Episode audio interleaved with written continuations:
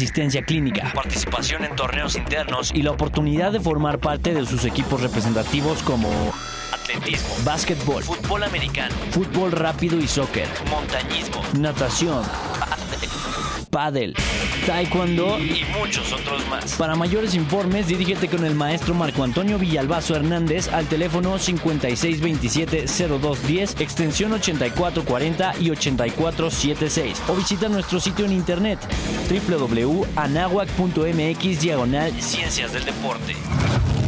Universidad Anáhuac, formando líderes de acción positiva. El 50% de los niños en México juegan videojuegos, principalmente por los tablets. De ellos, la mitad lo hace a través de un dispositivo móvil y una tercera parte desde una consola. Fomentemos la sana diversión. Radio ¿Sabías que? Los delfines siempre tienen una piel suave y brillante, gracias a que continuamente se está renovando cada dos días mudan totalmente de piel. Radio Anáhuac, satisfaciendo tu curiosidad. Para todos los amantes en cada uno de los deportes, ansiosos de saber los resultados y escuchar análisis oportunos y con verdadero conocimiento en el tema, señores, afortunadamente hay deporte. Todos los sábados de 9 a 10 de la mañana. Por Radio Anáhuac. Amplía tus sentidos. La Universidad Anáhuac te invita a participar en la peregrinación a la Basílica de Guadalupe este 28 de febrero. Salida en autobuses a las 8 de la mañana en cada campus. Regreso a la universidad 15 horas. Tu asistencia cuenta con permiso institucional. Para mayores informes visita www.anahuac.mx Diagonal México. No faltes.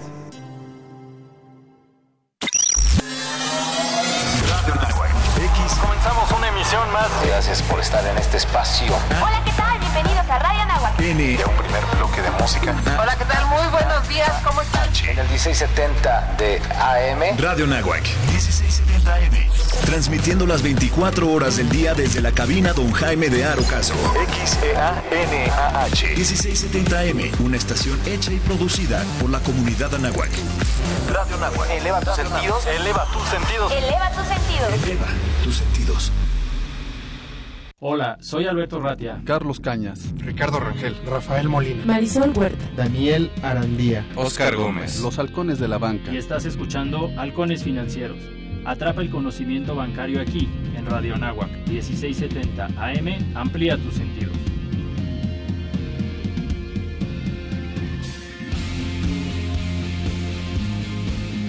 Confianza, no.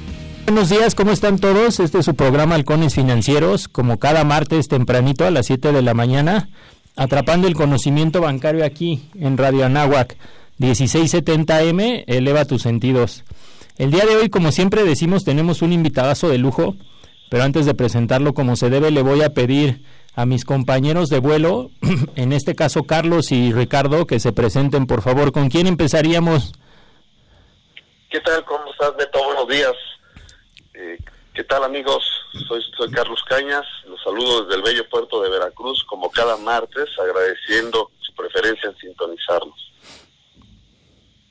Perfecto, pues tenemos un invitadazo de lujo, Ricardo Rangel, aquí al habla, y pues eh, si me permites introducirlo rápidamente, Albert. Adelante. Él es Diego, él es Diego del Olmo, él es Innovation Manager de BBVA Vancouver y es cofundador de Hyperblock y él es maestro en innovación para el desarrollo, graduado del Instituto Tecnológico de Monterrey, con diplomado en FinTech por el MIT, diplomado en estrategias digitales, imagínate, y un Scrum Master. ese me, gustaría mucho que nos pudieras ahondar un poquito más. Diego, bienvenido.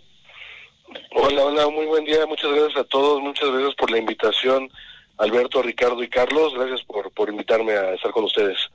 Y buen día a todos. Buenos días, Diego. Al contrario, muchas gracias eh, por estar aquí con nosotros. Y como decía Richard, a lo mejor eh, modificamos un poquito la escaleta y te preguntaríamos cuáles son tus funciones generales, y ya ahorita entramos en los temas que habíamos anticipado platicar, cuáles son tus funciones principales y en qué consiste BBVA Open Innovation. Perfecto. Bueno, pues les platico un poco entonces, entremos en la parte de la innovación en el banco. Eh, Open Innovation es una unidad, que se encuentra en desarrollo de negocio dentro de Bancomer. Y lo que hacemos nosotros es fomentar la interacción entre el banco y el ecosistema de emprendimiento e innovación en México y a nivel global. Realmente nuestra labor es apoyar al banco para encontrar todo ese tipo de conocimiento que sabemos que hoy ya está dentro de los emprendedores, dentro de las famosas startups de fintech, para poder transmitirlas y tratar de internalizarlas un poco para generar valor a nuestros clientes.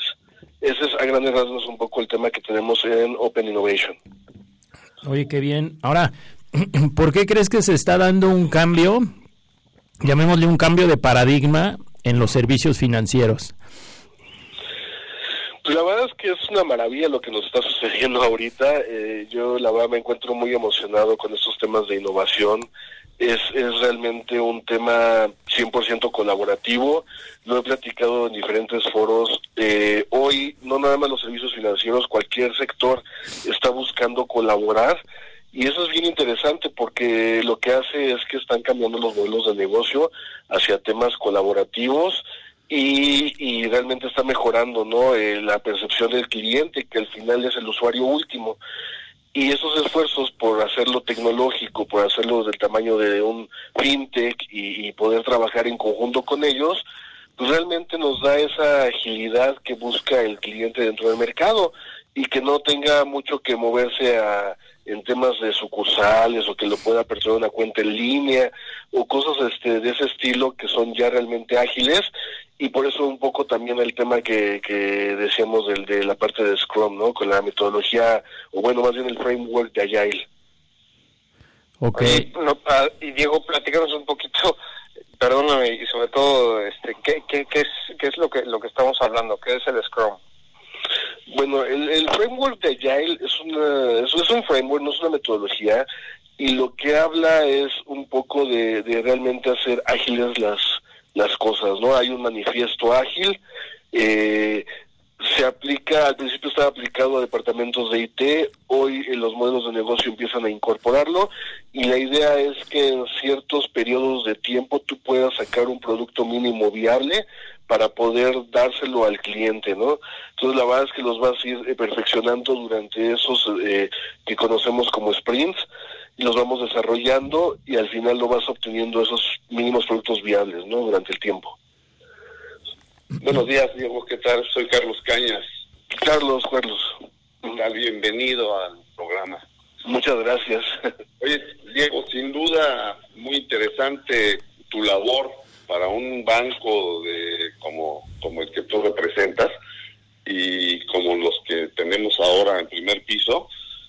Y esa, esa labor que nos comentas de, de ser el, el, creativo o el que está con, en, en, en, constante contacto con el exterior de, de, la institución para ver lo que está sucediendo en las demás empresas, pues vamos a llamarle startups o startuperas o, o fintech, etcétera, que, día a día están mutando, ¿no? Y que están creando productos nuevos y traen proyectos y, y a veces ¿Cómo logras, cómo logras conjugar esa, esa hiperactividad con la que el mundo exterior al, al, a los bancos de primer piso, de banca tradicional, esa, esa, esa velocidad con la que mutan, con la que están creando diario, con, con la pues los procesos y las formas de trabajo que, que esas grandes instituciones tienen. Pues mira, ha sido, ha sido complejo, la verdad, para que les miento. Eh, ha sido complejo el estar dando seguimiento a, todos estos emprendedores. En realidad, el, tema de los emprendedores dentro del ecosistema es muy amplio. Empiezan a salir muchas soluciones, eh, muchas soluciones que pueden ser pues, útiles tanto en el sector financiero como en otros sectores, ¿no? Ya vemos el sector manufactura con temas de supply chain, ¿no? En la cadena de valor y cómo llegar al, al cliente, que al final todo todo deriva todo esto de las tecnologías y su aplicación derivan en darle un mejor producto, un mejor servicio a los clientes. Pero sí ha sido difícil estarle dando seguimiento, sobre todo eh, porque así como se crean, pues también se destruyen muy rápido, ¿no? Sí, Entonces, este, hay muchas que en 2016 aparecieron y, y tristemente ahora ya no están con nosotros, ¿no? sí, sí, porque eh, es un dinamismo demasiado acelerado con el que está funcionando hoy día el, exterior a, la banca tradicional, ¿verdad? Y a veces los bancos, eh, grandes instituciones, pues se quedan cortos o van a un ritmo un poquito más lento, no porque no quisieran competir, sino porque pues sus procesos, sus políticas, manuales, procedimientos, regulación y, todo, todo ese, ese conjunto de, normatividad, pues a veces los hace que su ritmo sea menos acelerado, ¿no? Claro, en, en, temas de innovación y como bien comentas, el tema de regulación, a veces la innovación es más rápida que la regulación y lo mismo que la tecnología, ¿no? Entonces, este, pues la verdad es que a veces se, se terminan un poco coartando eh, los temas de innovación justamente por alguna regulación pero pero digo los reguladores lo han hecho bastante bien y, van trabajando en ello y están apoyando justamente el tema de emprendimiento también. Correcto. Oye y en qué consiste el cambio de la industria que ahora están manejando como 4 4.0 pues bueno, ahora es un, es un término que, que, se, que, se ha destacado por el tema de la digitalización, ¿no? Antes conocíamos las famosas industrias que era la 1.0, que era la energía a vapor, la 2.0, que era la electricidad o la producción en masa, la 3.0, donde llegamos con tecnología, con tecnologías de Internet, y ahora la 4.0 sale por el tema de la digitalización. Y ese tema de digitalización es bien interesante porque se han generado tecnologías que les llamamos tecnologías emergentes, las cuales no, no habíamos eh, sido capaces de entender anteriormente y hoy pues bueno estamos entendiéndolas, ¿no? Empieza con el tema de inteligencia artificial, el tema de blockchain, el, el tema de big data, internet de las cosas, inclusive la misma la misma capacidad de la nube, ¿no? Que tenemos, pues son son temas bastante nuevos, ¿no? Y que se están ahorita tratando de aprovechar. Sí, claro, pues hay que aprovechar toda esa tecnología que tenemos a la mano, ¿verdad? Y, y pues bueno, a la par ir creando productos, porque pues el, el público está ansioso de tener cada día un producto nuevo. Sí, claro, y la verdad es que a, a, mí en lo personal me encanta el uso de esas tecnologías, a mí me encanta no mover el dedo. y entonces llegar, por ejemplo, con tu celular y, pagar a través de tecnología NFC, ¿no? En ATPB, o, o por ejemplo, eh, el tema de inteligencia artificial ahora que, que Siri ya te hace caso para todo, ¿no? Entonces, este, Siri, préndeme la luz y ya se cambia el, la tonalidad de la luz y, bueno, es una maravilla esto. Y eso es esto que estamos viviendo, la verdad. Claro. la maravilla de la tecnología ya está. Ahora queda en nosotros aprovecharla. Claro y de verdad explotarla, ¿eh? Por ejemplo, el tema de blockchain, aun y cuando es bastante, bastante nuevo y tiene su complejidad en la parte de la criptografía, la verdad es que es muy interesante los usos y las aplicaciones. Hace poco estuve de moderador en, un evento y hablábamos de cómo utilizar el blockchain en el supply chain, ¿no? Pues la verdad ves toda la trazabilidad que puede proporcionar la cadena de bloques que es súper interesante de cara a que realmente tienes un tracking perfecto y que los productos llegan de punta a punta sin sin sin pues, sin daños, ¿no? O, si tiene daños, identificas en qué momento se dañó, que eso es muy interesante. Oye, importantísimo, e, este tema de la blockchain, eh, digo, aquí la cadena de suministro es importantísima, pero ¿cuáles son las virtudes de blockchain? ¿En qué otros aspectos, en qué otras eh, partes de, industria se, puede aplicar, Diego? Mira, a mí me gusta hablar mucho del tema de blockchain en, el supply chain, por justamente eso, ¿no? Por la trazabilidad. Puedes utilizarla. Eh, el otro día hablaba con alguien de una aerolínea y podríamos, por ejemplo, aplicarla como un tracking en, en por decirte, desde las maletas, ¿no? De punta a punta, por dónde llegan, cómo se dio de alta, quién la dio de alta y hacia dónde puede llegar. Yo lo veo mucho en el uso del tracking, o sea, en qué momento podría fallar ese, ese, ese elemento que tú estás transportando en toda la cadena de valor de una empresa, ¿no? Entonces a mí me gusta mucho ese tema, o incluso temas de salud, por ejemplo, donde tú podrías tener los expedientes en la cadena de bloques y cada vez que vayas con un doctor nuevo, tú le das permiso a través de tu celular o un código QR posiblemente para bajar esa información que ha sido deja, o sea, que has ido recopilando de diferentes doctores. Entonces, cuando vas a ese doctor que estás en Cancún, por ejemplo, ahora escuchaba Veracruz, eh, pues tienes la mismo, los mismos datos que tienen todos los doctores a los que has visitado. Tú saben que a lo mejor la penicilina este, no es buena para ti, ¿no? Pero ya lo saben desde, desde esa cadena de bloques.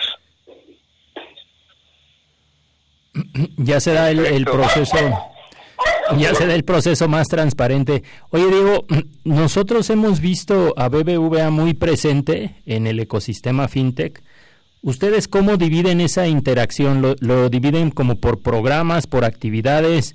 ¿Lo dividen a lo mejor como por ciclo de vida de las, de las empresas que están haciendo? Porque los hemos visto desde estar presentes en actividades, que es como una lluvia de ideas para que el emprendedor pueda eh, estructurar su empresa, pero estás hablando como que a lo mejor todavía tiene una idea en un papel y todavía no es una realidad hasta invertir en empresas, pues que ya no le llamaríamos startups, varios millones de dólares.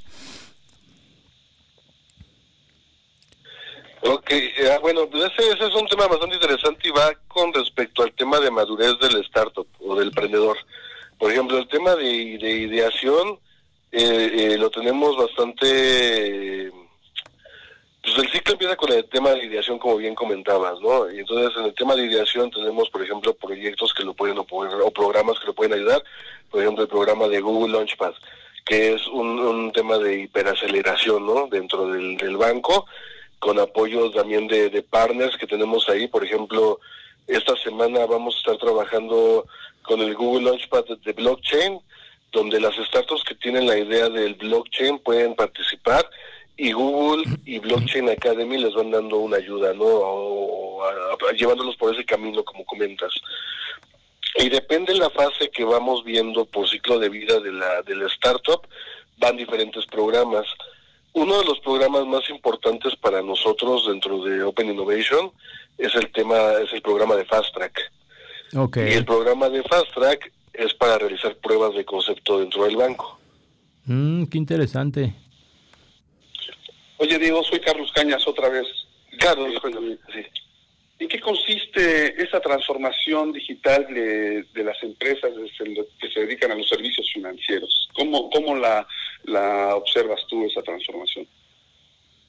Pues mira, la verdad es que ha sido eh, interesante. Yo llevo 12 años trabajando en el banco y la verdad es que lo que ha estado sucediendo últimamente ha sido eh, muy importante y muy interesante porque hoy por hoy ya estás utilizando más los datos que tienes, ¿no?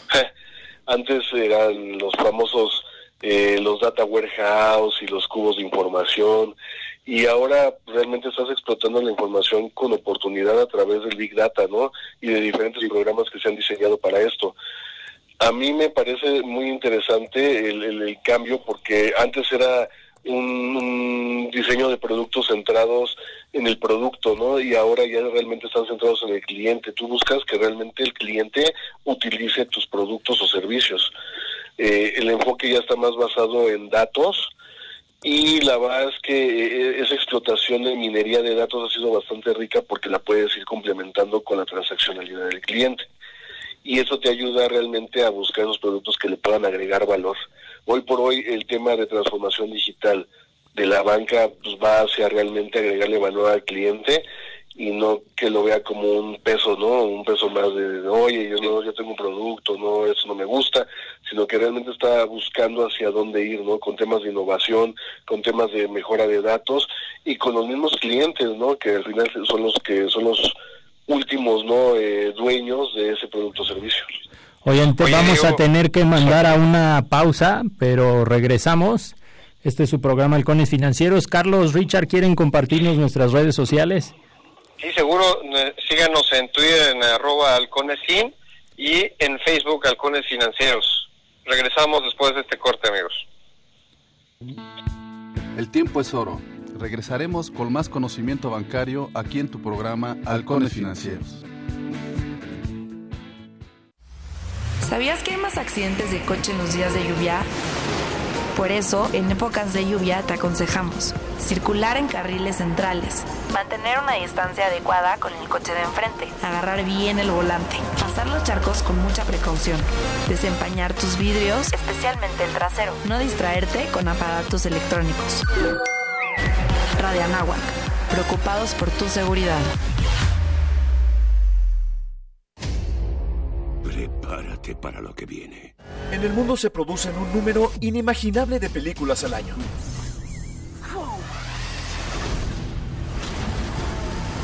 Pero ¿cuál de estas vale la pena disfrutar?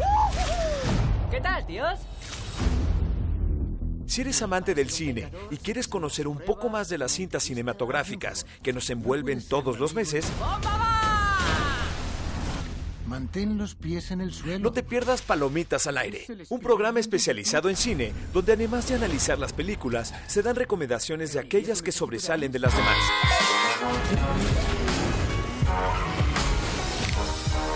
Pa- pa- pa- pa- Palomitas al Aire, todos los viernes de 5 a 6 de la tarde, por Radio Nahuac, 1670 AM.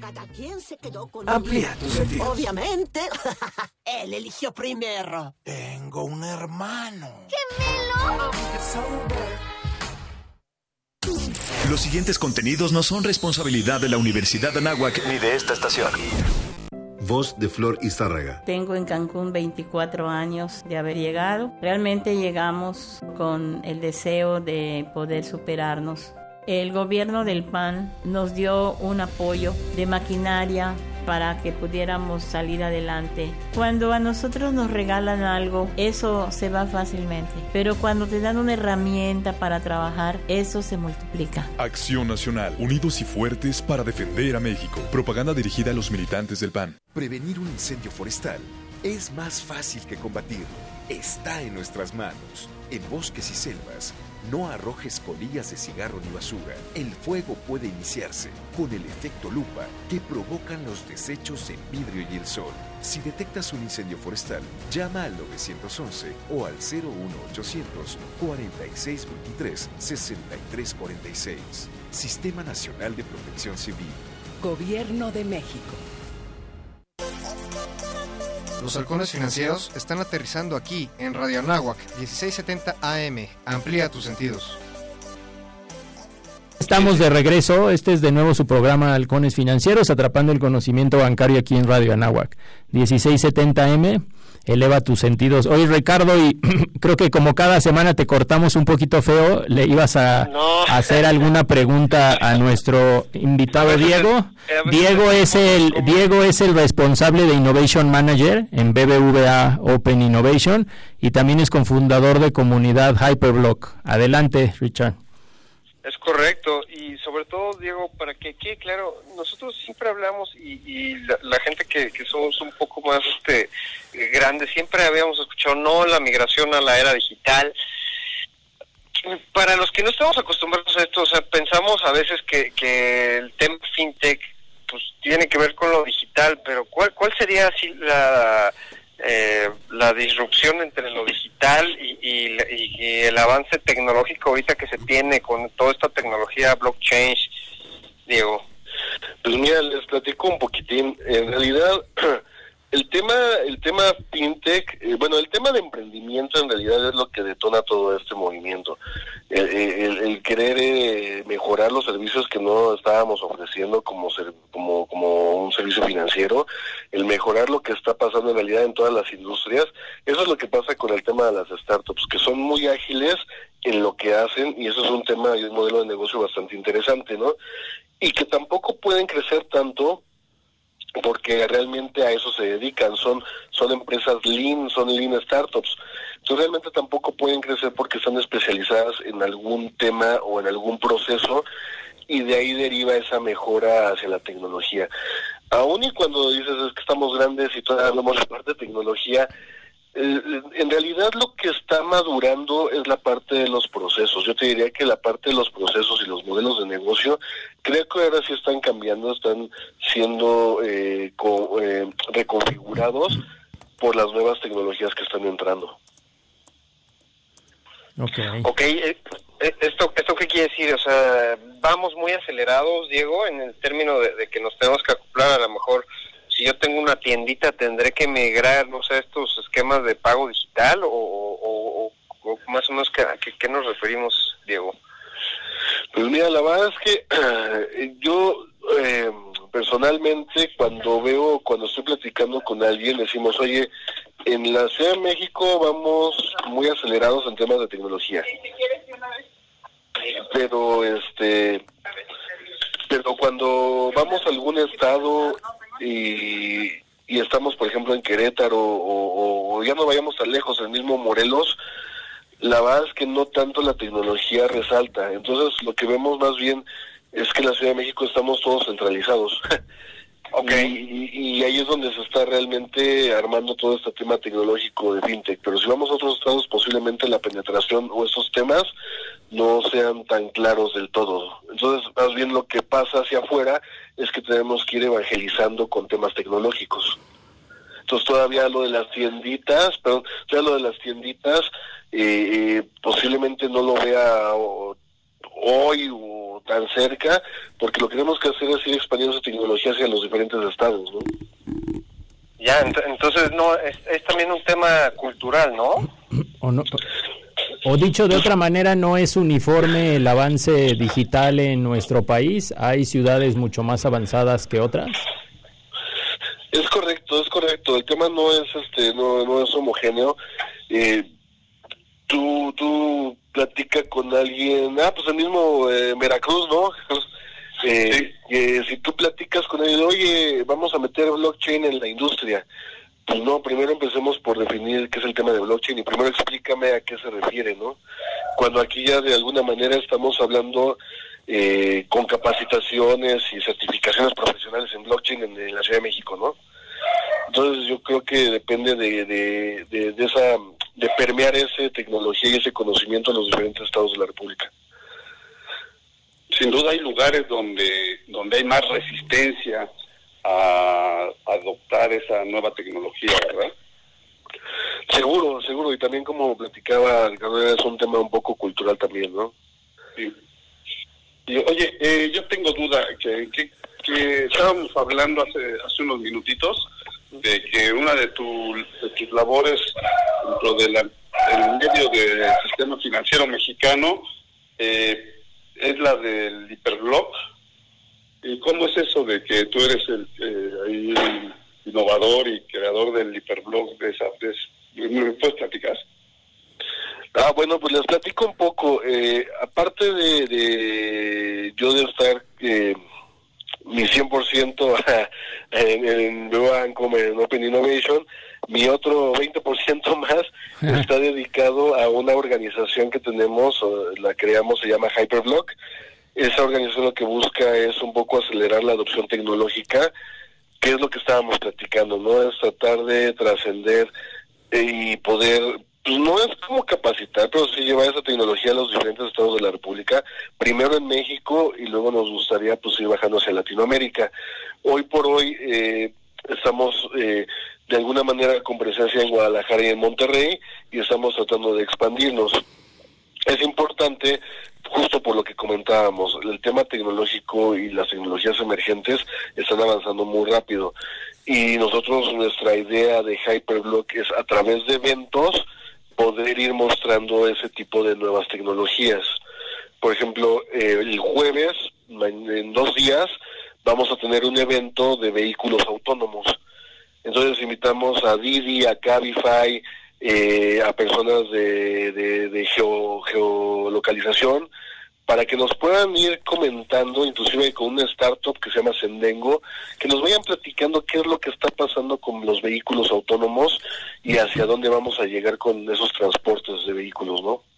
Entonces, tratar de llevar esas tecnologías nuevas a lo más posible con, con, lo que tenemos, ¿no? A, la- las diferentes personas. O sea que Hyperblock sería eh, una iniciativa que busca la difusión de estos conocimientos, estas nuevas tecnologías dentro del medio, como para facilitarles a, a toda la comunidad, a todo el ecosistema su, su entendimiento, que se puedan adaptar, adoptar más rápido este, a todos nosotros. Exacto, más, que adaptar, sí lograr tratar de hacer esa adopción justamente. Y, y no nada más es, a, nosotros nuestra filosofía en Hyperblock y, y es no, no estar contando qué va a pasar, sino realmente demostrar qué está pasando. Entonces, cuando hablamos con startups o pedimos apoyo para los para generar los eventos, es porque sabemos que las personas que van a asistir al panel es gente que realmente lo está haciendo y sabe cómo hacerlo y que te puede platicar, ¿no? Y que te puede decir, oye, pues mira, si vas a dedicarte al tema de vehículos autónomos, vente por aquí. O si vas a dedicarte al tema de blockchain, ten cuidado con esto. Porque ya es algo que ya vivieron. A nosotros no nos gusta mucho vender el, famoso eh, noticias de humo, ¿no? O, Mm. o, o notas de humo, sino realmente gente que ya lo está haciendo, pues que nos ayude y que nos aporte valor a ver cómo sí lo podemos hacer. Uy, qué, qué bien, qué interesante. Y a lo mejor una pregunta general. ¿Cómo puedes hacer una transformación digital o qué implicaciones tiene una transformación digital en una empresa de servicios financieros que ya viene trabajando desde hace varios años? Tú que eres experto en innovación, ¿cómo le entra a una empresa de servicios financieros tradicional a este tema de transformación digital? Pues con muchas ganas. Con mucha dificultad pensé que me ibas a decir. No, no, con que echándole muchísimas ganitas, este, uno va entrando poco. a poco. eh, no, eh, la verdad es que hay muchas cosas que suceden, eh, inclusive internamente. Ah, hay temas de estrategia organizativa que también tienen que ir alineadas al tema de transformación digital. Eh, como decía, dicen por ahí, ¿no? Un dicho que es este que no puedes hacer las cosas eh, o obtener el mismo resultado haciendo las mismas cosas, ¿no? Tienes que cambiar, tienes que modificarlo. Eh, y entonces, pues realmente la adopción de esa transformación, de esa generar esa transformación digital sí va en diferentes vertientes y uno es el tema, pues ya está a la altura en temas de tecnología, la otra realmente es el tema de procesos, como platicamos un rato, y el tema de estrategia organizativa, y al final, eh, pues la, también el tema es este de personas y el tema cultural, ¿no? Eso yo creo que son los más importantes.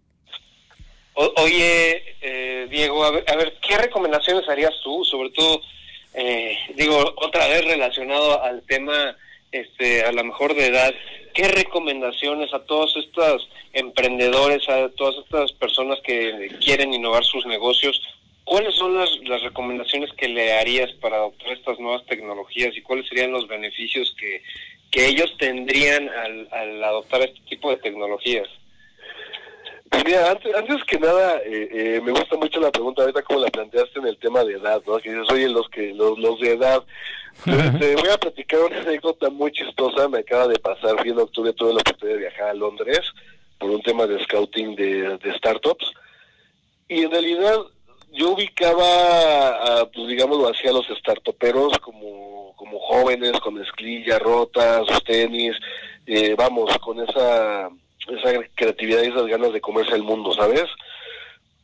Pero cuando llego a Londres y, entonces llego a esta sala y me dicen, oye, pues mucho gusto, eh, nosotros somos tal startup, pues realmente te cambia 360 la visión. Ah, en Londres teníamos gente que ya era jubilada, que ya había pasado por cierto periodo de tiempo eh, eh, pues trabajando más de 20 años en algún negocio y que al final decidieron emprender ellos con, con pues se puede decir, con más de 60 años, ¿no? Entonces este, emprenden y generan también ellos pues, de alguna manera una nueva startup, que es un emprendimiento aún con diferentes segmentos de edad, ¿no?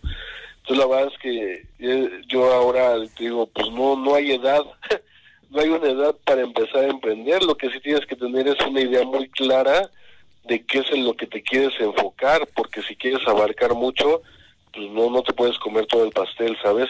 Y eso es lo padre del, de, de, de cada una de estas startups, que se dedican a un proceso en particular, que se dedican a atacar un solo pedazo del proceso y que lo hacen perfectamente bien. Entonces eh, es un poco el tema de olvidar la edad, eh, sí buscar en dónde te quieres dirigir y a qué te quieres dirigir, dirigir, perdón, y que tengas esas ganas, ¿no? Muchas ganas de realmente hacerlo y que no te y, que no la primera de cambio te caigas y renuncies a tu idea. Oye, ¿qué sería como la contracción y la especialización entonces? Sí, sí, tienes que conocerlo. Diego, soy Carlos Cañas. Eh, oye, eh, muy interesante, de, hablando de las edades, sí. ahorita eh, está, está uno de mis hijos escuchando el programa, se llama Mauricio Cañas, alegre, y que, me mandó un mensajito y me dice, oye, ¿y qué, qué eventos puede tener Hiperblog donde puedan participar eh, jóvenes emprendedores que traen esa, esa inquietud, que todos los días están tratando de, crear un proyecto, de hacer algo nuevo, porque pues, ahorita con, conjugada su, hiperactividad con, sus, con su volatilidad para soñar, eh, ¿qué, qué, eventos tienen ahorita donde puedan participar chavos de bachillerato, universitarios? Pues mira, la verdad es que nosotros los invitamos, eh, tenemos este jueves, te digo, el de el de vehículos autónomos. Vamos a tener, hacemos, tratamos de hacer uno cada mes, un evento cada mes. Eh, este de vehículos autónomos, el próximo lo vamos a tener de, inteligencia artificial y me parece que el tercero sería de Insurtech, que es la tecnología de seguros. Entonces, este, si gustan, yo con, les mando eh, la liga de los eventos que tenemos en Eventbrite y por ahí se pueden inscribir y asistir. También vamos a tratar de tener un poco de, bueno, no, tratar de tener streaming para que podamos llegar a los diferentes estados también. Excelente, pues mira, ya mi hijo nos escuchó y la comunidad universitaria de la, de la Universidad de Anáhuac también. Buenísimo. De, de cada uno de los eventos. Claro, buenísimo. Hoy, Diego, ¿cómo, cómo podemos eh, determinar o cómo podemos diferenciar, creo que es la palabra correcta, los modelos tradicionales de una empresa o, del sector financiero del pasado contra estos modelos disruptivos? ¿Qué cambia o cuál es la visión diferente?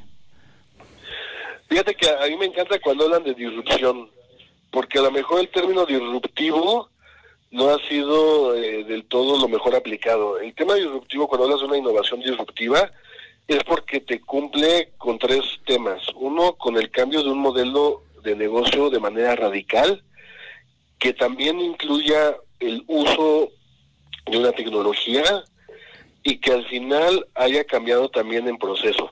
Okay. Entonces, esos tres puntos son súper importantes cuando hablas de una innovación y más cuando hablas de innovaciones que son disruptivas, ¿no?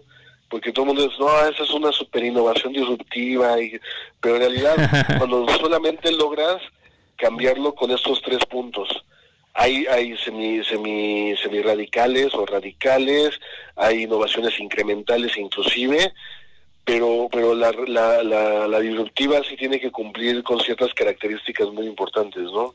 Ok, en otras palabras, por ahí abusamos del término y como que se pone de, se pone de moda y se lo ponemos para cualquier cosa, ¿no? Pero cuando hablas de un modelo tradicional, a, lo mejor en el front office o en el back office, ¿cómo es la diferencia ahora entre la banca tradicional que algunos estábamos acostumbrados y este nuevo estilo de hacer finanzas? Pues mira, yo creo que por principio es un beneficio al, cliente, ¿no? Digo, siempre centrados en el cliente eh, creo que el tema de agilidad y el tema que nos ha ayudado el tema de framework agile y otras metodologías, por ejemplo, el tema de design thinking, nos ayudan para poder identificar esos journeys que hace el cliente por la parte del front, ¿no? Y oye, ¿cómo puedo mejorar ese caminito en el que hoy le pido al cliente que vaya a una sucursal a aperturar una cuenta? ¿Cómo lo puedo hacer? Entonces puedes utilizar, por ejemplo, la metodología de design thinking, ¿no? Primero identificar y luego puedes ir prototipando esos nuevos caminos, esos nuevos journeys, ¿no?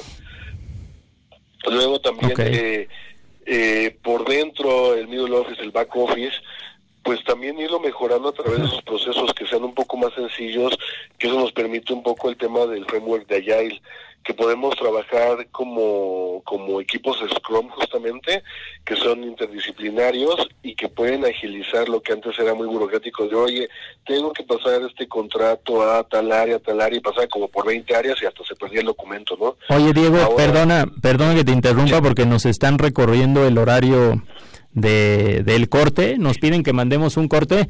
Te podíamos pedir cinco minutos más para regresar del corte, terminar con esta idea y a lo mejor unos últimos comentarios o algo que nos haya quedado pendiente. Sí, sí, sí, adelante, adelante. Qué amable, pues este es su programa Halcones Financieros, regresamos. El tiempo es oro. Regresaremos con más conocimiento bancario aquí en tu programa Halcones Financieros.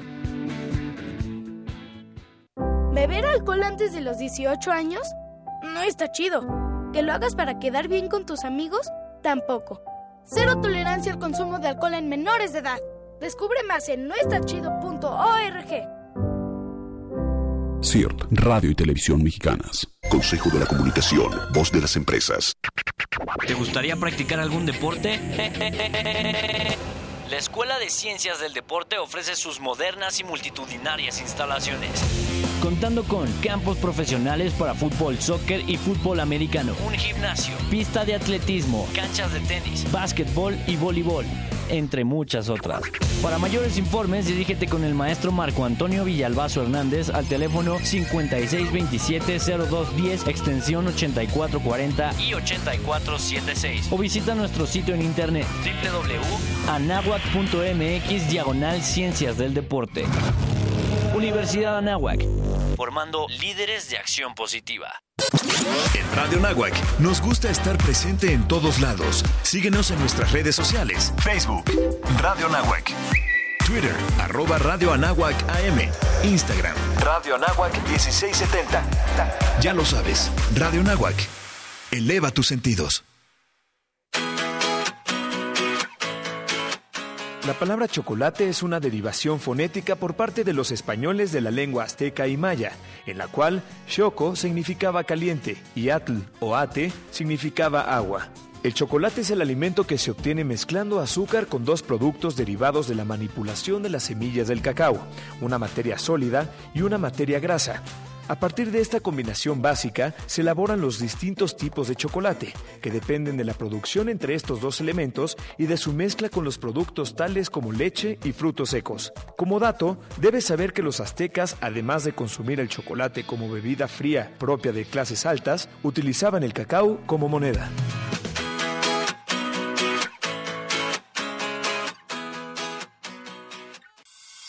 Todos los viernes de 9 a 10 de la noche tocamos música de todos los tiempos basándonos en las canciones que están hechas con sintetizadores.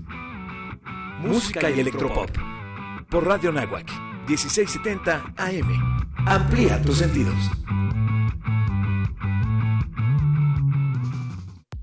La Coordinación General de Publicaciones de la Universidad Anáhuac, México, invita a la comunidad en general a visitar la Feria Internacional del Libro de Palacio de Minería 2019, que en esta edición cumple su 40 aniversario. Presentaremos ocho libros en uno de los principales festivales editoriales y de mayor tradición del país. Visítanos en el stand 1541 y 1542, del 21 de febrero al 4 de marzo, en el Palacio de Minería, Tacuba 5, en el centro histórico de la Ciudad de México. Recuerda, Liderazgo a través de la palabra. Consulta nuestras presentaciones en www.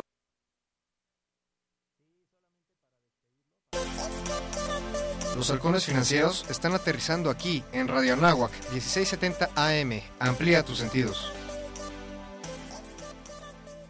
Bueno, pues regresamos con... Bueno, sí, regresamos con Diego del Olmo, ya estamos al aire de, nuevo. Diego, te interrumpimos, si nos puedes terminar eh, la idea que nos compartías, adelante por favor. Muchas gracias, no te preocupes. En realidad, ya nada más eh, el tema para cerrar aquí era la pregunta de cómo estábamos viviendo este tema tanto en el front como en el middle y el back. Y, y platicamos un poco de ese front que hablábamos con ideas del journey del cliente y hacia dónde debería de ir utilizando frameworks y metodologías nuevas como el Design Thinking y Agile. Y en el tema del middle office y el back, pues también estar trabajando a través de, de- del framework de Agile, donde trabajamos con diferentes roles dentro del Scrum, ¿no? Y son roles interdisciplinarios, donde podemos agilizar esos temas que antes eran un poco más burocráticos. Pero en realidad eso es lo que está cambiando hoy, pues no nada más en los servicios financieros, yo te diría que en muchas empresas es lo que está sucediendo hoy para poder, eh, pues una, no quedarte atrás. Tienes que hacer esa distinción realmente si quieres ir trabajando con a medida que va pasando el tiempo, no te puedes quedar atrás. Otro tema es la colaboración, tienes que volverte más colaborativo, al final del día no solamente puedes subsistir siendo tú, sino tienes que tener más colaboración de otras empresas y pues realmente estar aplicando y aprendiendo esas tecnologías que son muy muy importantes, ¿no? Sí, de acuerdo, Diego. ¿Algo que creas que, que se nos haya pasado algún tema o te gustaría solamente ya despedir al despedirte del auditorio? Bueno, nada más si me dan oportunidad. Eh, había un tema que estaba hablando Carlos eh, sobre su hijo Mau, que le estaba interesando el tema de Hyperlock, pero también eh, para el tema de los emprendedores hay algo muy importante que estamos haciendo dentro de BBVA y es el Open Marketplace. El Open Marketplace es una plataforma donde todos los emprendedores que ya tienen actualmente una startup o, eh, pueden inscribirla en el marketplace y podemos trabajar dentro del banco con esas pruebas de concepto, ¿no? Entonces, lo que trata la plataforma de Marketplace es crear conexiones, generar compromiso y una cultura de innovación dentro del banco y fuera de, de compartirlo con el ecosistema. Ok. muchas gracias. No, ustedes. para los para los emprendedores para Oye, Diego, pues esta es tu casa, estamos en contacto, muchísimas gracias por acompañarnos. No, al contrario, muchas gracias por la invitación a, los Albertos, a Ricardo y Carlos, muchísimas gracias por haberme invitado, fue un placer este andar por aquí. Oh, muchísimas gracias y sobre todo te sigan en tus redes sociales y nos las puedes compartir rápidamente, Diego. Eh, sí, claro, es eh, arroba D del Olmo MX, la de Twitter, y Diego del Olmo MX, la de LinkedIn, donde pueden ahí consultarme o lo que se les ofrezca o contactarme, abierto para todos.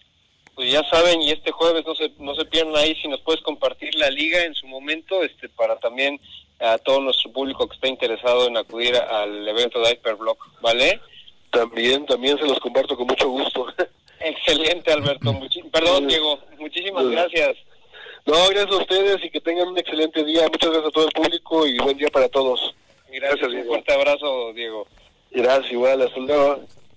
Y bueno, le damos, le damos la bienvenida sí a mi tocayo Alberto Maya. Él es director de Relación con Medios en la Bolsa Mexicana de Valores. Buenos días, tocayo, ¿cómo estás? ¿Qué tal, Tocayo? Muy buenos días, gusto en saludarte nuevamente, Ricardo, Diego, bueno, Diego ya se despidió por ahí, Carlos también, Carlos también, pues saludarlos a todos nuevamente y gracias por el espacio para platicarles justamente del jueves de bolsa de este 28 de febrero, pues para cerrar eh, justamente el segundo mes del año que se ha pasado rapidísimo. Y pues este, este jueves de bolsa tendremos a Eduardo García, él es director de promoción de fondos Banorte, con un tema que efectivamente hemos tenido mucho feedback de parte de nuestros eh, seguidores y parte de toda la comunidad, que es el tema de cómo hacer crecer las finanzas a través de los fondos de inversión. Entonces, la verdad es que vamos a empezar con conceptos muy básicos, eh, desde qué es una inversión, ¿no? Desde una gran diferencia que es ahorro e inversión, que no es lo, mismo evidentemente, y después vamos a pasar a inversiones de corto, de corto plazo y de largo plazo, ¿no? Dependiendo ahí de los objetivos que tengamos cada uno de nosotros, y pues Eduardo García ahí nos va a dar justamente pues eh, las herramientas, el conocimiento para poder iniciar justamente las primeras inversiones en a través de los fondos de inversión, Tocayo. Oye, pues qué interesante. Por último, resaltar que la asistencia a este evento es, es, en las oficinas, en el auditorio de la Bolsa Mexicana de Valores y es completamente gratis, pero tienen que entrar los interesados a tus redes sociales y tramitar o eh, obtener su, su boleto, ¿no? Su entrada. Es, así es, Tocayo. La verdad es que el, asistir al jueves de bolsa es completamente gratuito. Es una parte de, la, de las iniciativas que tenemos aquí en la Bolsa Mexicana de Valores, pues para acercar cada vez más a la, a la población en general y sobre todo pues a los jóvenes universitarios al, al, al mercado bursátil y tienen que hacerlo justamente a través de nuestras diferentes redes sociales. En Facebook es Bolsa Mexicana Valores, en Twitter BMB Mercados, en Instagram en Bolsa Mexicana y en LinkedIn Bolsa Mexicana de Valores. Lo único que tienen que hacer es registrarse mediante un link en el que lo estamos incluyendo llenan un par de campos, les descargan un código QR y ese lo presentan al, al, ingresar al edificio de la Bolsa Mexicana y ya con eso pues tienen acceso pues a la experiencia del jueves de bolsa. Como bien les, les adelantaba, pues en este jueves tendremos a Eduardo García con Crece tus Finanzas de Banorte y invierte en fondos de inversión. Entonces, la verdad es que va a estar muy interesante y sobre todo pues que aprendamos más sobre cómo podemos aprovechar los fondos de inversión pues para hacer un patrimonio en el corto y en el largo plazo, ¿no? Y sobre todo que eh, eh, entiendo que los perfiles de, los fondos son un poquito menos agresivos que estar eh, operando en directo, ¿no? Y esto da un poco de tranquilidad a los a los inversionistas, ¿no es cierto, Alberto? Efectivamente, así es. Los perfiles de los fondos de inversión, pues no son tan eh, tan agresivos, digámoslo, a diferencia de otro tipo de inversiones.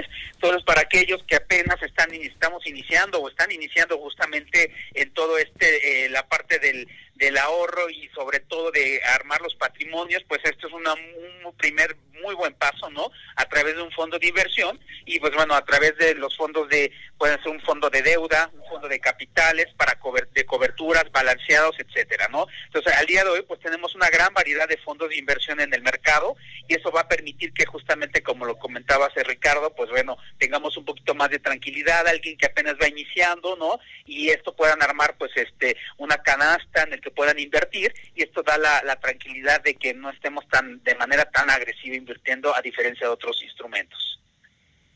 Perfecto, Alberto. Y de una vez que pasen por ahí a, darse una vuelta en el Museo de la Bolsa, ¿no?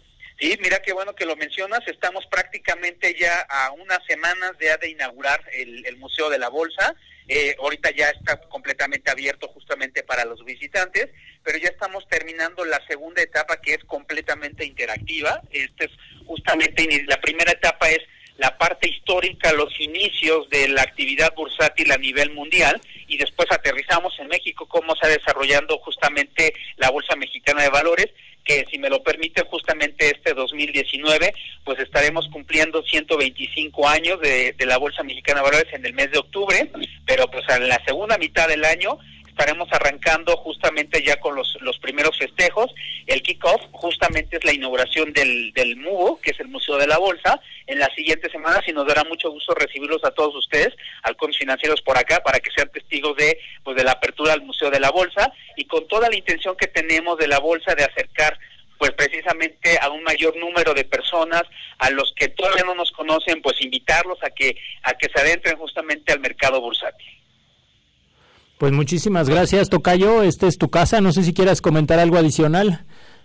No, pues agradecerles como siempre el espacio que nos brinda para comentar de estos eventos del jueves de bolsa. Este jueves, este miércoles también tenemos hay un timbrazo de un secade de Vector Empresas y Vector Partners también. Eh, la siguiente semana vamos a tener un timbrazo que el, justamente el viernes 8 en el marco del Día, del Día Internacional de la Mujer a nivel global hay una iniciativa muy padre que se llama Ring the Bell for Gender Equality, en donde las bolsas a nivel mundial llevan iniciativas o se suman acciones para la equidad de género. Y en este año este evento que eh, es muy reconocido eh, a nivel mundial de las principales bolsas eh, en todo el mundo llega a México por primera vez. Y, y, para la Bolsa Mexicana de Valores es un honor recibir al evento que lo organiza ONU Mujeres y el Pacto el Pacto Mundial justamente para incentivar mayores acciones para una mayor equidad de género, no solamente en, la, en las bolsas, sino en todas las empresas y en todo el sector financiero a nivel global. Entonces, por primera vez en México vamos a llevar a cabo este evento que se llama Ring the Bell for Gender Equality. Es un timbrazo justamente del inicio de operaciones que se da en todas las bolsas a nivel entonces, por primera vez también vamos a ser host de, de este evento y nos dará mucho eh, que pues, nos puedan acompañar este viernes 8 de marzo. Alberto Marisol, Buenos días. Bueno, nada, aquí escuchándote muy, muy atenta de, de, todo lo que nos estás promocionando. Y en este último punto, pues bueno, como buena mujer me llamó la atención. Me da mucho gusto que que, que estén promocionando esto, sobre todo porque hace poquito, por ejemplo, recibí una llamada de la poca participación que está en las mujeres en el mundo financiero y cómo incentivarla. O sea, me preguntaban a mí eh, qué se puede hacer para que las mujeres participemos más o existan más mujeres en, en, las cabezas financieras. Y este y bueno, pues ya que estás trayendo esto, yo creo que eh, importante que estemos asistiendo y este y bueno, pues qué padre que, la bolsa esté motivando este evento. Entonces, muchas felicidades y obviamente este, qué bueno que nos lo estás informando.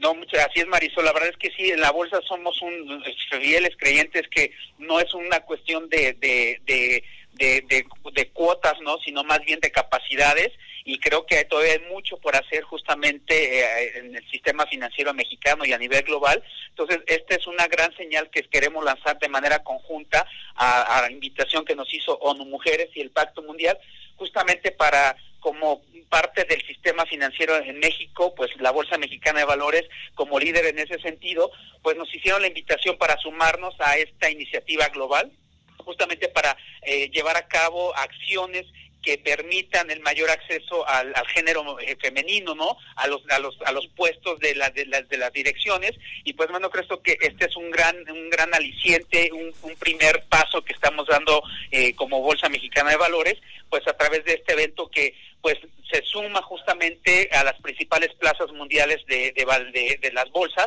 justamente con, con, esta iniciativa que es Ring the Bell for Inequality, y nos dará mucho gusto recibirlos por acá el próximo viernes. Wow, va a estar padrísimo. Yo creo que Marisol tiene que estar ahí presente, por favor. Sí, y todas sí, claro, claro. Nos dará mucho gusto recibir a Marisol como siempre. Saben que esta es su casa. A todos ustedes, como siempre, agradecerles el espacio y el que siempre nos han acompañado también. Muy bien, Alberto. Pues muchísimas gracias como siempre y ahí estaremos este, monitoreando todas las actividades y yo creo que estaremos ahí presentes. ¿Vale? Muchísimas gracias a todos y nuevamente pues aquí también hacerles la invitación pues al jueves de bolsa con eh, el tema de crece tus finanzas, invierte en fondos de inversión. Perfecto, muchas gracias Tocayo, excelente día, muchas seguimos en contacto. Excelente día para todos, muchas gracias. Muchas gracias Alberto. Buen día. Buen día, Buen día Alberto. Oigan, y Ricardo Marisol. sí, vamos a darle duro con esto del mercado. Yo creo que ya vamos, esta es la semana de reportes, ya los últimos reportes. ¿Y quién más que Marisol, por favor? ¿Cómo ha estado el mercado y cómo han reportado las empresas en esta última semana? No, hombre, pues este, bastante, como bien dices, es el cierre, bastante, bastante sorpresas, tanto positivas como negativas, y bastantes temas interesantes que, que se deben de resaltar sobre el mercado en México, sobre las compañías. Uno de los reportes importantes esta semana fue el de Televisa, no sé cómo, cómo lo viste tú, Ricardo, pero bueno, pues el mercado lo vio muy mal, cayó 8% después de reportar. ¿No? Sobre todo esa a, veces eh, somos un poquito cerrados, pensamos que los negocios tienen que arrancar de la misma forma este, siempre y no nos, no nos abrimos al, al, cambio. Creo que esto es muy importante y vaya, el resultado pues repercutió ahí en las acciones este, de Televisa, ¿no? Efectivamente, digo, hay, hay varios factores que estarán afectando a esta compañía y que han estado afectando en, en, el último año, en los últimos años. Uno, como dices, es esta, esta cuestión del cambio de que lo hemos venido señalando mucho, el uso de, de, pues bueno, de que la gente ya casi no está muy cercana a las pantallas de televisión y se fue a otras redes como los Netflix y, y todos los youtubers y estas nuevas tendencias al mercado que al final del día eh, pues provocaron un cambio en las televisoras que les ha costado un poco de trabajo a a las dos compañías que hay en México de adaptarse a este nuevo sistema, que ahí van, porque tampoco vamos a decir que no lo han hecho. Eh, para esto, por ejemplo, Televisa está señalando que, pues bueno, aparte de, toda esa reestructura, de, de eliminar este a las diversas áreas, este, revistas, eh, abrir pisos y todo, bueno, se está rentando un poco a Netflix, se está haciendo asociaciones para poder entrar en esta nueva tendencia del mercado y con eso, bueno, tratar de recuperar eh, parte del mercado que, que está perdiendo. Y bueno, pues eh, lo importante aquí es que sí, al mercado no le gustan los números. Eh, también el año pasado la parte del fútbol, pues bueno, fue algo que tampoco tuvo los resultados que se estaban esperando en términos de publicidad.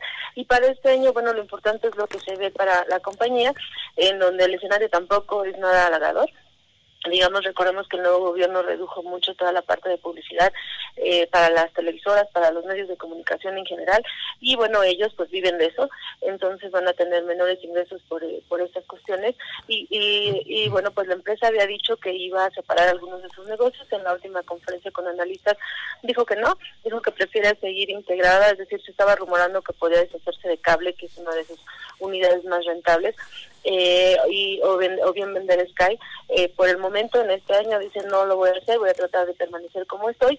Las iniciativas que hemos estado ejerciendo en los últimos trimestres deberán de darnos resultados y bueno, pues el mercado tendrá que confiar un poquito en que así deberá de suceder ahí todavía, bueno, como bien señalamos, está jalando al, al público, eh, al público joven, está haciendo asociaciones con estas importantes empresas, eh, se está deshaciendo de activos que, como ellos señalan, no son estratégicos, algunas publicaciones, algunas, algunas unidades, este, que, que no les son viables y también está comprando otros, digo, recientemente también adquirió en Excel alguna red importante para fortalecer la parte de fibra óptica. Entonces, bueno, eh, yo lo que les señalo a los que nos escuchan es que hay que ver cómo es en el vaso medio lleno, medio vacío. Si queremos ver que Televisa eh, se acaba, pues entonces no estar, pero si creemos en lo que están haciendo los directivos, entonces es una emisora a la que la tendremos que esperar en este cambio de tendencia, pero que finalmente puede ser una, una oportunidad. No sé tú pues cómo Muchísimas, muchísimas gracias Marisol y Ricardo. No sé si nos quieran compartir sus redes sociales. Se nos terminó el tiempo, pero en la próxima semana continuamos con estos reportes de bolsa si están de acuerdo. Eh, sí, claro, pues bueno, mi, mi Twitter es Marsol Aries 1. Ya saben, cualquier duda, cualquier pregunta y por supuesto que la siguiente semana estaremos platicando de estos eventos en bolsa a ver qué tal nos fue, Ricardo y sobre todo el apoyo de las acereras ahorita con este 15% de, de impuesto para todas las importaciones. Nos vemos la próxima semana, Albert. Hasta, ah, hasta mañana, hasta el próximo martes, que tengan un excelente día todos. Nos van a dar, nos estamos en contacto y nos, nos conectamos el próximo martes. Gracias este es 1670 AM, eleva tus sentidos, nos vemos la próxima semana. El vuelo terminó por hoy. Halcones Financieros es una producción de la Asociación de Egresados de la Maestría Internacional en Banca y Mercados Financieros. Atrapa el conocimiento bancario aquí, en Radio Anáhuac, 1670 AM. Amplía tus sentidos.